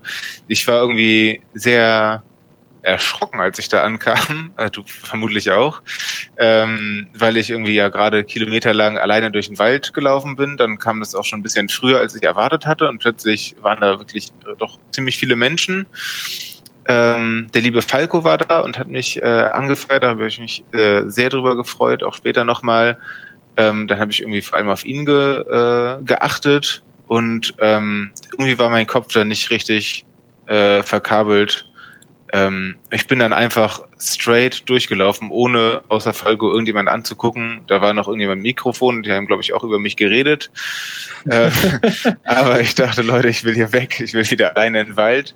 Und ich hatte aber schon den Terrordurst des Jahrtausends. Und ich weiß nicht, warum ich da nicht, ich habe noch nicht mal gesehen, also ich habe gesehen aus dem Augenwinkel, dass da irgendwie Essen und Trinken gab. Ich habe da nicht hingeguckt. Und ähm, ja, und dann war es komisch, weil es war ja auch das Ziel von der Staffel, vom Staffelwettbewerb, ne? Ähm, also man hat zwei Möglichkeiten aus dem äh, Freibad rauszukommen und äh, wir mussten dann über so eine recht hohe, recht nasse Wiese laufen. Das war ein bisschen, bisschen merkwürdig, aber das waren so meine Erlebnisse, die aber eher meinem komischen Geisteszustand da gewidmet äh, äh, des, deswegen war vom Freibad habe ich dann doch wenig mitbekommen, aber ich möchte auch nicht unbedingt noch hin keine, keine Empfehlung, ähm, keine Empfehlung deinerseits.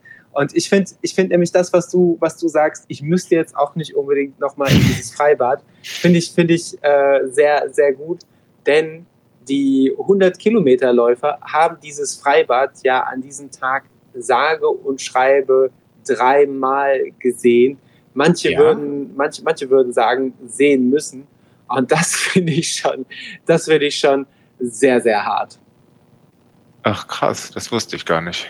Ja, das ist mir auch erst bewusst geworden, als ich, äh, und ich, ich springe mal vollkommen wild in mein Rennen rein, schon irgendwie ins, ins letzte Drittel.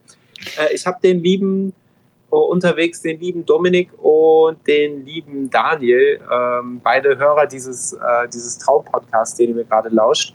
Und beides richtig nette Typen, die ich, äh, die ich schon auf anderen Laufwettkämpfen getroffen habe. Unter anderem war der Daniel auch damals in Utrecht dabei, äh, was ja quasi der, man kann schon fast sagen, Gründermarathon äh, mit, gemeinsam mit dem Hamburg-Marathon, Gründermarathon dieses Podcasts war. Fakt. Ähm, damals habe ich ihn da schon kennengelernt. Super lieber Typ.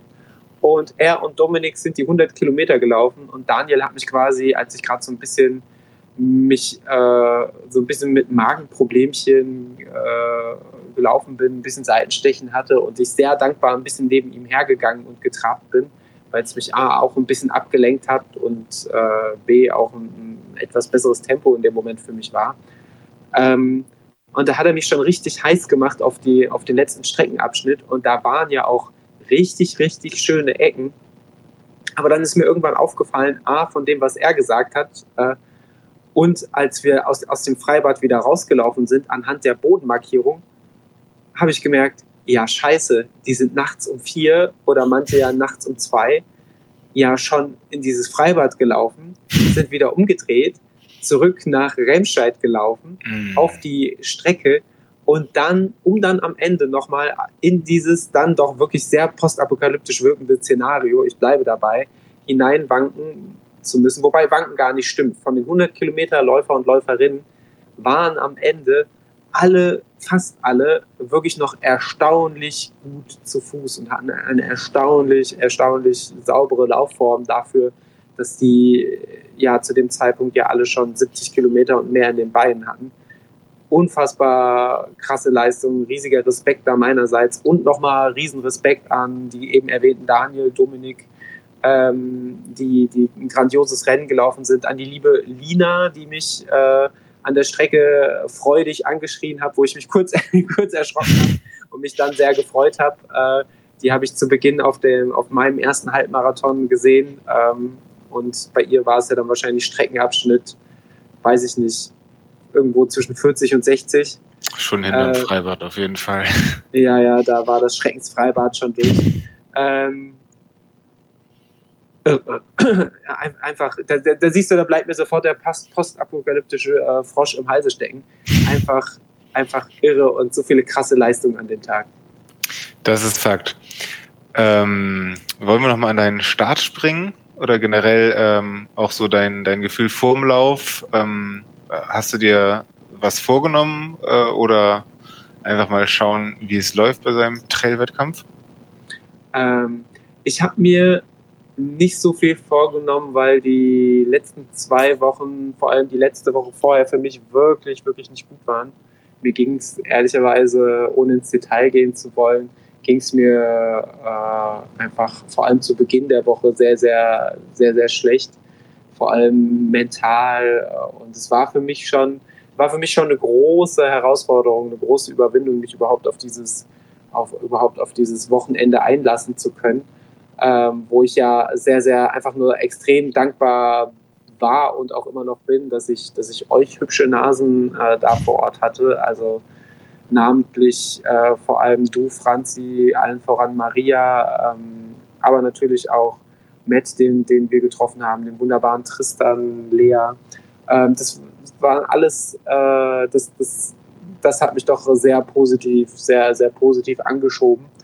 Ähm, aber wie das natürlich oft so ist, wenn man gerade so mental am Struggeln ist, dann bleiben ja die, die körperlichen Auswirkungen ja auch oft äh, nicht weit dahinter, sodass ich mich die ganze Woche extrem schlapp und wenig leistungsfähig gefühlt habe.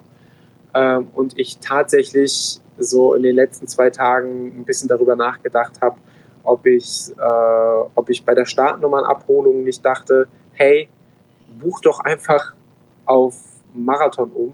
Und dann dachte ich mir, nee, ich kann ja immer noch an jedem Staffelwechselpunkt aussteigen, also nach Halbmarathon, Marathon und äh, Ultramarathon.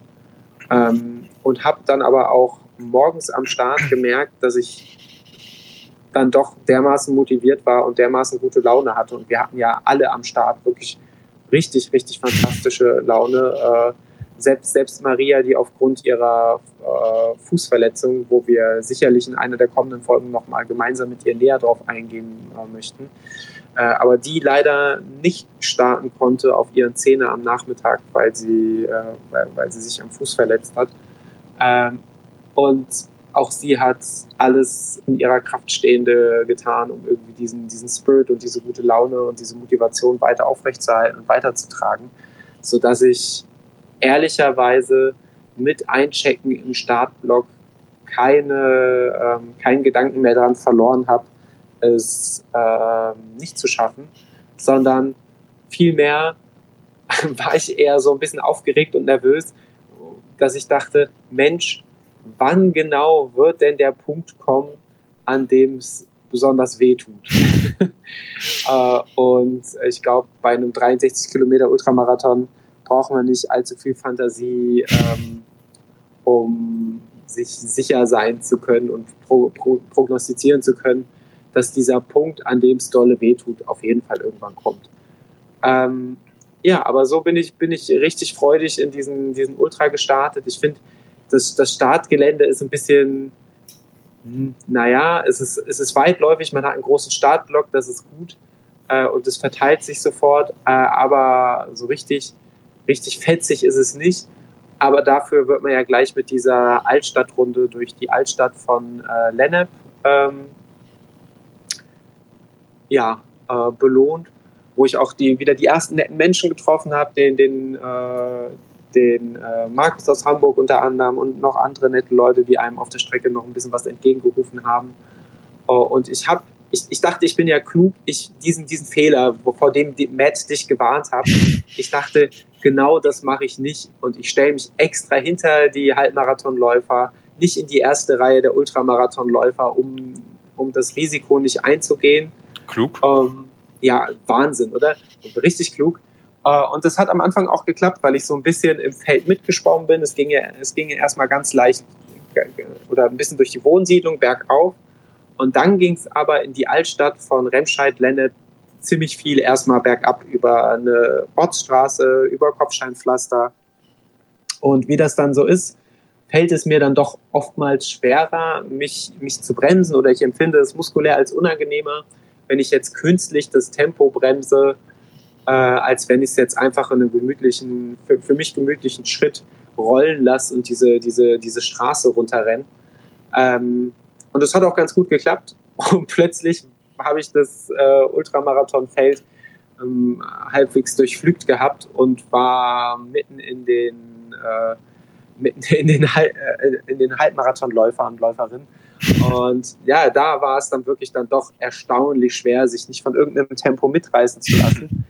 ähm, aber ich fand es ehrlicherweise ganz cool, weil es war die ganze Zeit auf der Strecke überall was los. Ich fand auch den ersten Streckenabschnitt sehr, sehr ähm, abwechslungsreich und richtig schön. Und er ging halt überwiegend auch bergab. Also ich glaube, man hat vielleicht 300 Höhenmeter bergauf gemacht, aber bestimmt 600 Höhenmeter bergab. Ähm, und es hat halt schon ganz schön dazu eingeladen, sich ein bisschen die Beine zu zerschießen, so dass ich nach dem ersten Single Trail Abschnitt, den man schön runterrollen lassen konnte, äh, schon nach so, weiß ich nicht, sechs oder acht Kilometern das erste Mal das Gefühl hatte, oh, meine, meine Oberschenkel sind heute schon richtig schwer. Und da dachte ich, ah, das ist ein Zeitpunkt, der kommt ein bisschen zu früh, der kommt ein bisschen zu früh im Tagesverlauf, aber das hat sich glücklicherweise irgendwann noch, äh, irgendwann noch rausgelaufen. Mein Highlight auf dieser ersten Halbmarathonstrecke äh, war dann ein Läufer, der sich irgendwann an mich drangekrallt hat und gesagt hat, dass er, dass er einen lockeren, für ihn lockeren Halbmarathon laufen will und dass er einfach ein bisschen mit mir mitlaufen möchte, äh, wenn es okay für mich ist. Und wir haben dann so acht Kilometer gemeinsam geschnackt. Und irgendwann hat er gesagt, so, ich kann dein Tempo nicht mitgehen, äh, aber ich wünsche dir noch einen guten Lauf. Und dann ist mir aufgefallen, ey, irgendwas läuft hier verdammt verkehrt, weil ich bin der, der den Ultramarathon läuft und denke, ich laufe ein lockeres Tempo. Und der Kerl, der irgendwie ein, ein äh, ein entspanntes Halbmarathon-Tempo an den Tag laufen, legen wollte, der kann jetzt mein Tempo bergauf nicht mehr mitgehen. Das war, äh, das war ein bisschen skurril. Und da dachte ich, hm, vielleicht habe ich mich in der, in der Pace dann doch ein bisschen vertan. Ähm, und muss auch sagen, ich glaube, ich hatte eine Halbmarathon-Durchgangszeit äh, von ja, auf, auf, auf der Anzeigetafel stand irgendwas von 1,39 letztlich laut Uhr und laut äh, offiziellen Daten war es 1,44, äh, was jetzt für mich natürlich nicht irre schnell ist, sondern schon im, im gemütlichen, lockeren Bereich. Ähm, aber was, also wäre wär ich, wär, hätte ich das im Vorfeld gesagt, ich hätte gedacht, ich bleibe doch schon eher so an nochmal vielleicht zehn Minuten langsamer auf den ersten Halbmarathon, weil man will es ja gemütlich angehen lassen. Ähm, ja, der, der Punkt war dann da durch. Und nach diesem ersten Zwischenziel des Halbmarathons wurde es erstmalig ähm, richtig grotesk still um mich herum, weil ja schon auch wahnsinnig, ähm, wahnsinnig viele Leute den Halbmarathon laufen. Und es war dadurch, wie gesagt, ständig auf der Strecke irgendwas los. Und plötzlich sind die ganzen Halbmarathon-Starter, Starterinnen ausgeschieden. Und es war doch phasenweise sehr, sehr, sehr einsam. Mhm. Ähm, und was ich, was, was, ich, was ich nicht unerwähnt lassen darf, dass ich natürlich auch auf diesem ersten Halbmarathon an einer Stelle ein, zwei Dummheiten gebaut habe. Nämlich nachdem der besagte äh, Läufer mich verlassen hat, bin ich nach einem Kilometer über einen Weg gelaufen und da hat mir irgendeiner der Streckenposten zugerufen, ähm, ja, du bist Zehnter. Und das hat bei mir kurz, weil ich hatte überhaupt keine, durch dieses große Feld hatte ich ja überhaupt keine Orientierung, ähm, wo ich im Feld stehen könnte. Und es war mir ehrlich gesagt auch egal. Aber also Top 10 ist ja schon auch immer eine geile Sache. Und ich bin so für drei, vier Kilometer bin ich wirklich auch viel zu schnell gelaufen und musste mich dann wirklich nochmal einbremsen und habe hab gedacht, was, was tust du denn da? Also es war ja wirklich, es war ja wirklich, war ja wirklich komplett absurd, wie ich dann da zwischendurch gelaufen bin. Ich glaube, ich habe es bei Strava gefunden. ja, ich ich traue ich trau mich gar nicht zu gucken, ich mache mein Strava mal auf. Ist gut sichtbar, ja. Ich, ich gucke jetzt mal parallel und ja. Kilometer ja, 19? Ey, Kilo, ja, Kilometer 19, glaube ich, kommt, kommt gut hin. Ich glaube, das war so Kilometer äh, 17, fing es an. Ja. Dann, war, dann war, ging es nochmal bergauf und dann Kilometer 19, 20 und dann war Halbmarathon-Ziel 21 und da dachte ich, nee, das, das ist doch also komplett bescheuert. Der Kilometer 22 natürlich nochmal langsamer, weil ich mir wirklich vorgenommen habe, ab erster Halbmarathon mir wirklich viel Zeit an den äh, VPs zu nehmen ähm, also beziehungsweise gar nicht so viel Zeit an den VPs selber, da lange Pause zu machen, sondern mich gut zu verpflegen. Ähm, aber ich habe nach jedem Halbmarathon oder nach den beiden Halbmarathons habe ich immer meine Softflask mit äh, Tailwind, was letztlich so ein, ich sag mal so eine Art äh, Kohlenhydratpulver ist. Ich glaube, viele Läufer, Läuferinnen kennen das. Ähm, und das, hab, das Pulver habe ich mir vorher portioniert in diesen, diesen geilen Corona-Test Biohazard-Beuteln ähm, und habe da meine Softflask wieder aufgefüllt. Ähm, und das habe ich dann so entspannt im Gehen immer gemacht. Da musste ich jetzt nicht am VP stehen bleiben. Ich mag das auch nicht so gern, da so, so lange am VP Rast zu machen. Aber ich habe mir wirklich ganz bewusst vorgenommen, da jetzt auch nicht in Stress auszuatmen, sondern dann halt das, was ich nicht direkt am VP machen muss, das mache ich dann in Bewegung, aber gehe dann dabei. Und das war dann so ein Moment des, des Innehaltens, wieder, wieder zu mir kommen, wieder runterkommen, ähm, ehe man dann wieder anläuft und eben feststellt, wie, so, wie soeben gesagt, dass man plötzlich vollkommen, vollkommen alleine im Wald steht. Das war ein sehr, sehr abgefahrener Moment. Ja, und dann ging es schon Richtung mit, mit äh, gar nicht mal so großen Schritten Richtung äh, Schwimmbad und was du sagtest bezüglich der VPs, muss ich auch zustimmen. Ich fand den Abstand der, der VPs absolut überragend. Ich fand auch äh, die, die Leute alle unfassbar freundlich. Und was da eigentlich das Schönste war, die äh, Streckenposten. Dass es A, so, so unglaublich viele Streckenposten gab. Mhm. Ähm, das fand ich richtig gut, äh, weil die auch extrem aufmerksam waren an den Straßen. Also die haben frühzeitig sofort die Landstraßen, wenn man mal eine Querung hatte, dicht gemacht. Man hatte nie das Gefühl, da, da, was ich von, bei anderen Läufen schon mal erlebt habe, dass man das Gefühl hat, da pennt jetzt einer und ich äh, bremse doch mal lieber ab, bevor irgendwie der, der, der Porsche Cayenne wieder aufs Gaspedal fällt, sondern äh, die waren alle super freundlich, super aufmerksam und man hatte immer das Gefühl, die, äh, die kümmern sich gut um einen. Ähm, und dementsprechend habe ich auch immer großen, großen Wert drauf gelegt und mir viel Mühe gegeben, auch nochmal die Portion extra freundlich mich zu bedanken ähm, und zu grüßen. Was zu dem Zeitpunkt noch aufrichtig lieb gemeint war und äh, vollkommen uneigennützig und hinten raus natürlich einfach nur noch eine barbarische Strategie war, äh, um mich selbst zu überzeugen, und mich selbst zu verarschen äh, und so zu tun, als wäre wär auch wirklich alles hervorragend und einfach immer mich besonders stark zu bedanken, besonders stark zu nicken und zu lächeln und irgendwie positive Gefühle und Emotions in mir zu triggern, um die, die Restdistanz vom Ultramarathon noch zu Ende zu bringen. Denn ähm, wie, wie bei dir wurde es bei mir auch so ab Kilometer 30 doch langsam richtig, richtig hart. Ähm, und wie du schon sagst, ist für, für einen Marathon bis 30 Mann mit dem Hammer schon ein bisschen früh. Für einen 63 Kilometer Lauf ist Kilometer 30 einfach grotesk.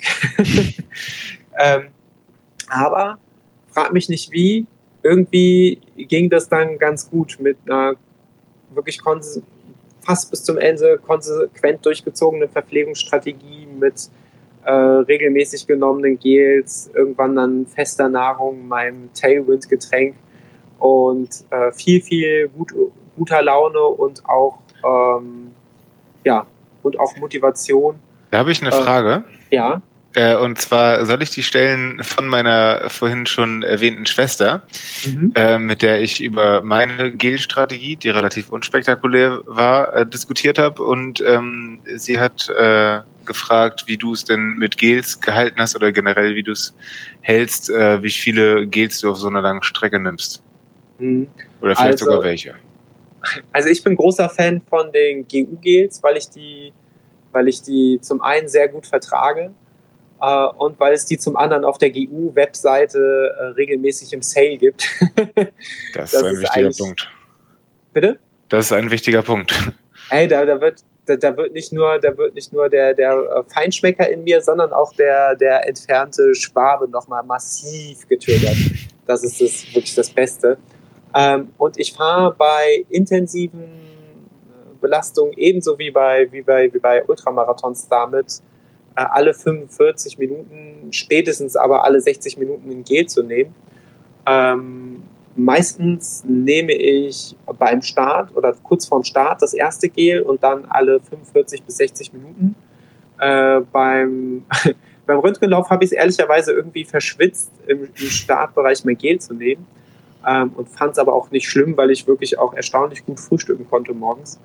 Äh, und habe dann das erste Gel nach 30 Minuten und bin dann aber meiner Strategie äh, treu geblieben und habe äh, bis auf beim, beim letzten Halbmarathon, habe aber wirklich alle, ziemlich genau alle 45 bis 50 Minuten ein weiteres Gel genommen und mit dem Kohlenhydratgetränk kam ich dann pro Stunde eigentlich immer auf äh, nur mit, mit Gels und äh, Getränken auf äh, gute 150, 160 Kilokalorien pro Stunde. Plus, dass ja, dass ich dann auch ab drei Stunden äh, ab drei Stunden Wegzeit äh, dann auch angefangen habe, feste Nahrung zu mir zu nehmen.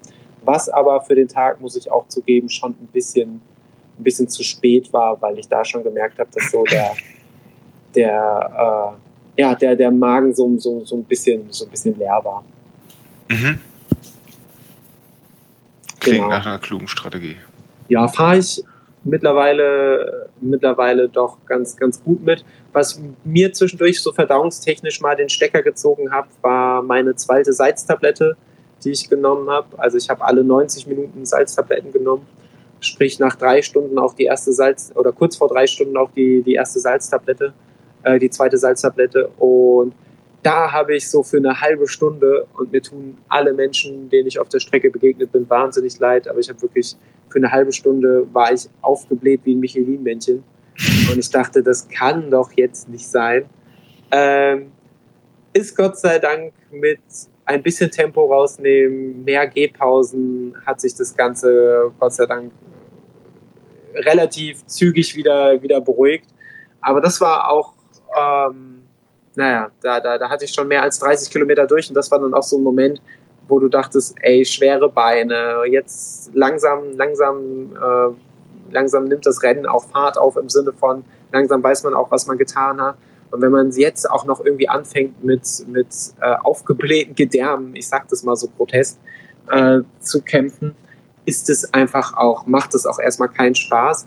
Aber auch da, ich weiß nicht, irgendwie hatte ich an dem Tag die, die Energie und den Kopf dafür, äh, das abzustreifen und immer nur sehr pra pra pragmatisch oder ich sag mal zielorientiert zu denken und habe nie nie das Problem gehabt, dass ich mich in diesem Leiden oder in diesem jetzt geht's mir gerade mal eine halbe Stunde nicht gut, äh, dass ich mich da reingesteigert habe, sondern ich war immer sehr klar dabei und habe überlegt, was kann ich, was kann ich jetzt machen, äh, damit das, damit das weggeht, damit das besser wird und natürlich auch aufgrund dessen, dass ich, dass ich kein konkretes Zeitziel hatte äh, und ich ja daher auch nicht den Druck hatte, dass ich jetzt irgendwie ein bestimmtes Tempo oder irgendwie durchlaufen muss, äh, hatte ich dann eben auch die Ruhe, mir die, die Gehpausen zu gönnen, bis sich da mein Magen wieder beruhigt hat. Ähm, und dann ging es auch wieder echt, echt gut. Voll gut. Ja. Äh, ich, ich, ich überlege gerade, äh, sorry für das Schweigen, ich war gerade in Gedanken, ich habe so viel so viel kreuz und quer philosophiert und dachte, irgendwann kam das Freibad, aber ist davor noch irgendwas Relevantes passiert, bis auf die Begegnung mit dem lieben Daniel und dem lieben Dominik? Ähm, ich, ich, ich, ich, ich glaube nicht. Ich, ich habe wirklich sehr viele liebe Leute auf der Strecke getroffen und Richtung Marathon wurde es dann halt auch einfach sehr, sehr, sehr, sehr hart und ich hatte und ich hatte nach dem Marathon hatte ich auch einfach das Bedürfnis, weil das war so ein Punkt, wo ich wusste, okay, Jetzt wird's noch mal, werden es nochmal 21 sehr, sehr harte Kilometer für mich, weil ich schon auch durch war, weil ich einfach gemerkt habe, ich durch die vielen Erkältungen dieses Jahr, auch im September, war ich natürlich wieder eine, eine, eine Woche richtig platt. Ähm, bin ich nicht so fit, wie ich gern gewesen wäre und mir haben hinten raus schon so ein bisschen die Körner gefehlt. Ähm, und trotzdem war es einfach geil, A, aus diesem Freibad wieder raus zu sein und B, halt einfach den, den, den Marathon voll zu haben und habe euch dann auch erstmal eine Sprachnachricht aufgenommen ähm, und bin dann weiter meines Weges äh, gewankt, habe wieder meine Zwischenverpflegung irgendwie vorbereitet, meine Softplays aufgefüllt und habe dann wieder angefangen zu laufen auf den letzten Streckenabschnitt, wo ich dann doch auch, ich glaube auch das kann man bei Strava gut sehen an den, an den Rundenzeiten, wirklich auch viele Gehpausen äh, drin hatte. Ähm, was aber auch okay ist, weil der letzte Abschnitt ist ja auch der, der überwiegend bergauf geht. Ja, mit ja, Abstand der, der mit den meisten Höhenmetern. Ne? Ja, kannst du aus deiner eigenen Erfahrung auf jeden Fall so auch unterschreiben. Ja. Ähm, ja, und von daher war das hinten raus, ging das ganz, ganz gut. Und irgendwann ähm, habe ich dann auch die, äh, die Nachricht von, von, von Franzi in, unserer, in unserem Gruppenchat gesehen, die, äh, die ihrerseits sich dafür entschieden hat, dass sie sich an dem Tag mit einem, mit einem Marathon für ihre Leistung äh, belohnt und da am Freibad quasi ihren, ihren Exit Point gewählt hat und sich da vollkommen verdient eine Medaille geholt hat.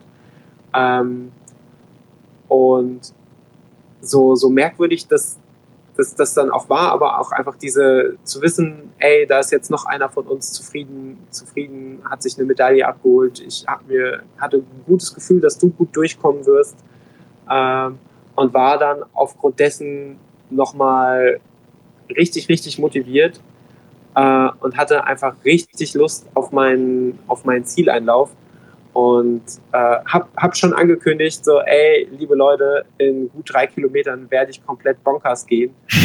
äh, und äh, ich, ich ähm, liege, glaube ich, nicht ganz verkehrt, wenn ich, wenn ich am Ende sage, ey, da habe ich euch, glaube ich, nicht zu viel versprochen. Auf keinen Fall. Du hast komplett durchgezogen. Ja, das war, also dieser Zieleinlauf, der war schon, fand ich schon wirklich gut. Dieser letzte Berg vor dem Zieleinlauf, also der hat mich richtig, richtig grantig gestimmt. Das ist hammerhart, oder? Also das, das habe ich so nicht kommen sehen. Vor allem dieser lange Asphaltabschnitt vorher, wo mir dann auch so ein bisschen angefangen hat, die, die Hüfte weh zu tun. Was aber nur so ein kurzzeitiges äh, Ereignis war, was, was später dann sofort wieder weg war.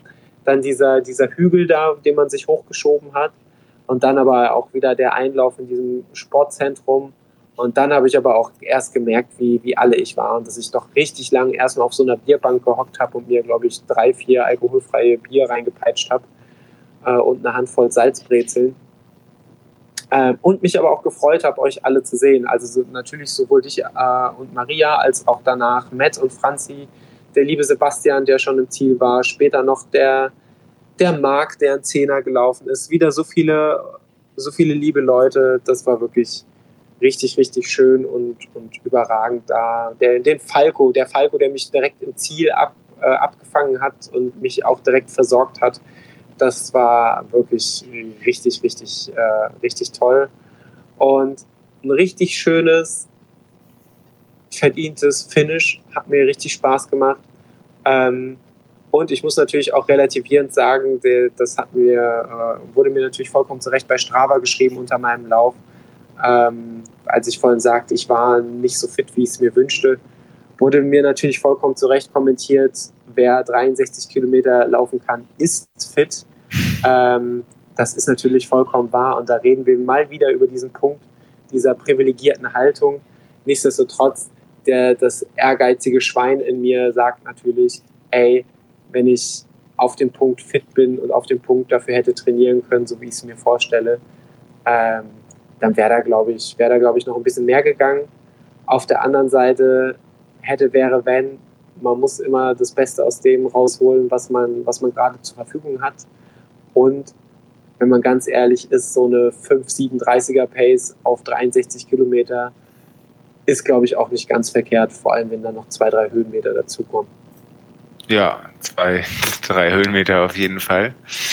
Nee, wirklich, äh, sau starke Leistung. Wirklich der Inbegriff von Bonkers gehen, würde ich sagen, auf 63 Kilometern. Wahnsinnig stark, ein wahnsinnig schönes Wochenende. Ja, wirklich, wirklich ein richtig, richtig schönes Wochenende. Ähm, einzige, ich, ich, ich habe diesen Röntgenlauf als Veranstaltung wirklich sehr geliebt. Also von der Organisation, von allem drum und dran. Ähm, das Einzige, was ich mir wünschen würde, wäre vielleicht an den VPs vielleicht, aber ansonsten im Ziel auf jeden Fall noch ein bisschen eine etwas vielfältigere ähm, Verpflegung, also gerade so was, was vegane Auswahl angeht, da war halt die erste Wahl in der Regel immer Banane. Und da hätte ich mhm. mir gewünscht, dass es im Ziel noch ein bisschen was gibt, auch außerhalb des, ich nenne es mal Zielkanals, waren ja die, die Pommes schnell vergriffen und es gab irgendwie nur noch äh, irgendwie Wurstfleisch vom, vom Grill. Ähm, und das war so mein kleiner Wermutstropfen, vor allem weil wir nach dem Duschen wirklich auch einfach, glaube ich, ich spreche für uns alle, richtig, richtig durch und hungrig waren.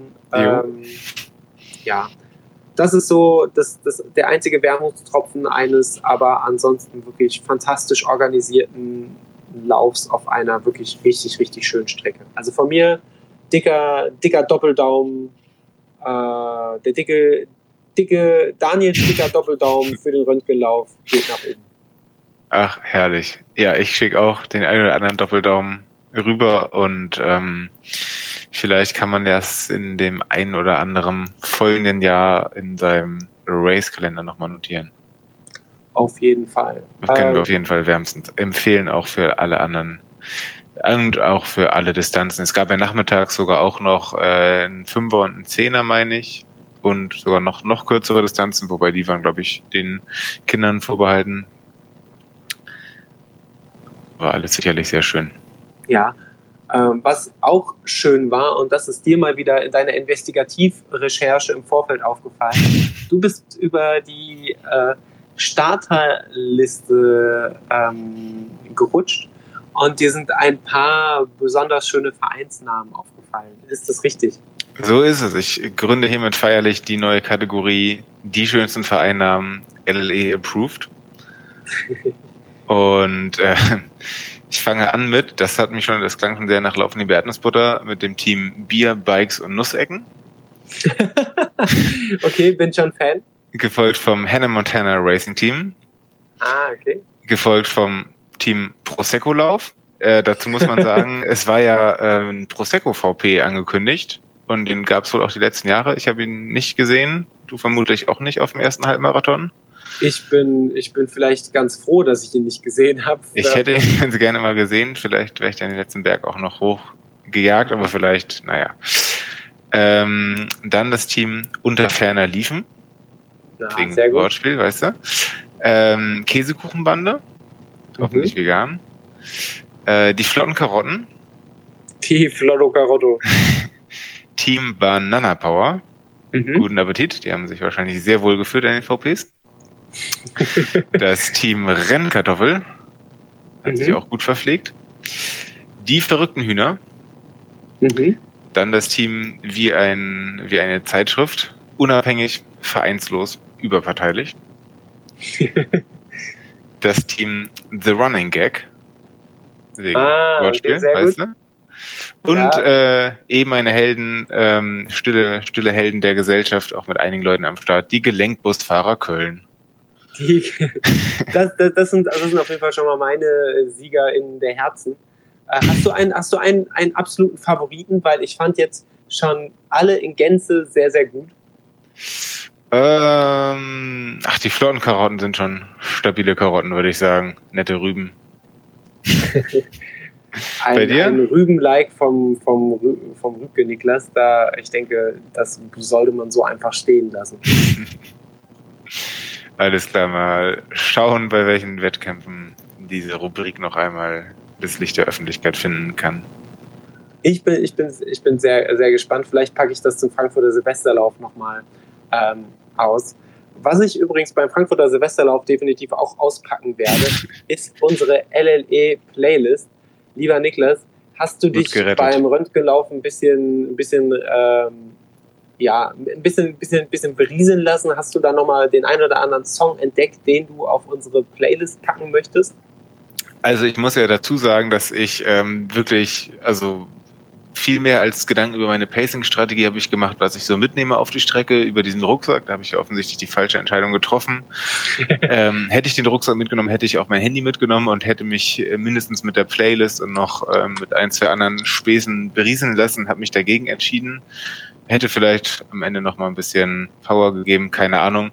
Ähm, deswegen habe ich beim Röntgenlauf selber gar nichts gehört, aber ich habe in den letzten Tagen einen äh, Fashion-Song, einen Smash-Song, wie die Jugend wahrscheinlich sagt, ähm, gefunden und zwar auf der Lauf-Playlist von unserem großartigen und sehr schnellen äh, Podcast-Kumpel Erik Hille. Sehr empfehlenswerte Playlist generell. Ähm, und zwar habe ich da die Band Super Nichts kennengelernt. Ich würde sagen, das kann man als Punk beschreiben. Und der Songtitel hat mich sofort gecatcht und dann auch ähm, musikalisch hat es mich umgehauen. Der Song Du und deine scheiß FDP. hat jetzt schon, hat jetzt schon für mich, äh, ist, ist das der Song, der über, äh, über Christian Lindner und die Ampelkoalition äh, schwebt? Ich glaube ja. Ich kann dazu sagen, der Song ist sogar schon, ich glaube, 14, 15 Jahre alt. Ähm, ja, äh, ist jetzt auf die Playlist gebrettert und dann einfach nochmal so als Spaßsong und weil mich auch interessieren würde, wie deine Ma Meinung zu diesem, meiner Meinung nach, Legendenkracher ist, von Tattoo, All the Things She Said. okay, Kann ich nach drei Bier übrigens auch auswendig singen. Den, den, den habe ich, äh, den habe ich nicht kommen sehen. Ist ein, ist ein super Song. Also Oder? Äh, da ist natürlich mit, sagen wir mal so, ich, ich bin ja kein sonderlich guter Sänger, manchen, manchen Naja. wird es vielleicht schon aufgefallen sein, aber wie, wie du auch schon angekündigt hast, je lockerer die Zunge, je stärker das Lallen, desto größer die Textsicherheit. Oh, von daher für mich auch da, auch da geht wieder der Doppeldaumen nach oben für Tattoo. Vielleicht im nächsten Gästeblock mal laut anstimmen. So wird's gemacht. Da geht einiges. Was hast du musikalisch auf unsere Liste oder generell so beizutragen auf die Liste? Ja, pass, pass mal auf, dass du dir da im Gästeblock keine Kopfnuss einfängst, mein Ach, Äh, ich habe mitgebracht, ich, ich habe tatsächlich nur einen Song mitgebracht und Okay. den habe ich ehrlicherweise, äh, ehrlicherweise erst ganz, ganz kurzfristig entdeckt, aber der begleitet mich in den letzten Wochen, in der letzten Woche seit dem Röntgenlauf kontinuierlich und zwar ist es der Song Schnelle Brille von Otependia. Äh, von den Künstler vorher noch nie gehört, von der schnellen Brille haben wir aber, glaube ich, alle schon mal gehört und das ist quasi der Soundtrack dazu. Viel Spaß. boah. Damit kann man, glaube ich, ganz schön schnell rennen, wie generell mit dieser Playlist. Die wie immer verlinkt ist in den Playli äh, in den Shownotes. In den Playnotes quasi. Na klar, schaut da mal ein- rein. Ein, ein äh, Tipp würde ich für euch nochmal fast nahezu Äh, es kommt nicht oft vor, aber wirklich nahezu unkommentiert für euch in unsere sogenannte Play Notes äh, reindonnern. Und zwar ist es mal wieder ähm, eine kleine Sportdoku aus dem Portfolio der Sportschau bzw. der NDR Sportreportagen. Und zwar haben die sich mal wieder mit dem Thema Laufen und Marathon beschäftigt und haben die Doku Letzter Ausweg Laufen ähm, in die, passend zum Berlin-Marathon in die, äh, in die Mediathek gedonnert. Wird bei uns verlinkt, ist eine Doku, die sich im Großen und Ganzen mit der äh, Perspektive und auch der Berufs- und, und, und äh, ja, menschlichen Perspektive von ambitionierten und ehrgeizigen Läufern, Läuferinnen aus äh, Kenia oh, ja, äh, sich dem Ganzen widmet, an dem Aufhänger gerade des, des Berlin-Marathons, weil da sowohl ein, ein sehr ambitionierter Läufer unterwegs war, als aber auch dieses Konzept der, der ähm, und das Geschäftsprinzip zum Teil auch hinter den gekauften oder ge gebuchten Pacemakern steht. Ähm, kurzweilige Doku, äh, leider nicht alles super in der Tiefe beleuchtet, aber doch ganz interessant, um mal so einen groben, groben Überblick zu bekommen. Äh, geht, glaube ich, eine, eine, knappe halbe Stunde das Ganze und kann ich nur empfehlen. Kommt in, unseren, in unsere Show Notes auf unseren Zauberblog.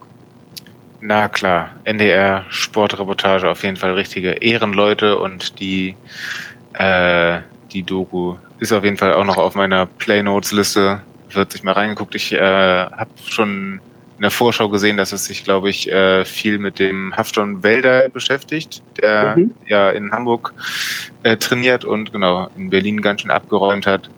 Da habe ich auf jeden Fall richtig Böcke. Jawohl, ich glaube, wir sind mal wieder durch so eine Folge LLE durchgeritten.